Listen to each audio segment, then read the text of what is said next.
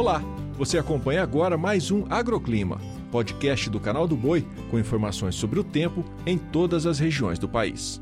Olá, seja bem-vinda ao Agroclima. Nesta terça-feira, pancadas de chuva ainda se espalham pela maior parte do norte e em áreas do nordeste. A chuva deve ser rápida, intercalada com períodos de melhoria em que o sol aparece e garante aquela sensação de tempo mais abafado. O volume tende a ser menor se comparado aos últimos dias, mas de forma pontual ainda podem ser registrados núcleos mais intensos, especialmente entre Amazonas e o Pará. Em partes do centro-oeste e do sudeste até deve chover, mas de forma muito isolada e sem acumulados significativos. Enquanto isso, a chuva ganha mais uma vez força no sul do país, tudo devido ao avanço da nova frente fria, que deve provocar acumulados em torno dos 30 milímetros, além de ventos, trovoadas, raios e eventual queda de granizo, desde o norte do Rio Grande do Sul, também passando por Santa Catarina e sudoeste do Paraná, até chegar ao sul de Mato Grosso do Sul,